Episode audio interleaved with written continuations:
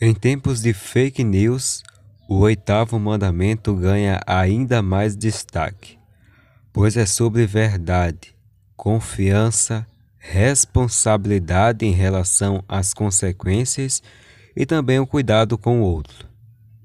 Esse mandamento diz respeito ao tipo de relação que devemos ter uns com os outros, pois sem a confiança no que é verídico, não seríamos capazes de viver bem em sociedade. Não procurar o devido esclarecimento das coisas é uma imoralidade e isso toca também a religião, pois quem não está em comunhão com a verdade não está em comunhão com Deus.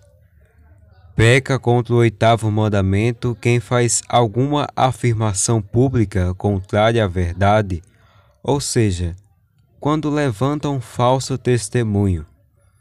Também é pecado dizer que o que é falso com a intenção de enganar, que em outras palavras significa mentir. Além disso, temos culpa ao apontar um defeito moral alheio sem provas suficientes. Destruir a reputação e a honra do próximo por meio de calúnia ou revelando seus pecados e fraquezas indevidamente. Um grande exemplo que pode induzir a todos esses pecados são as notícias falsas. Muitas vezes elas surgem por motivos de interesse, ganância, adulação, vanglória, manipulação da opinião para difamar alguém ou falta de compromisso com o bem coletivo e a verdade.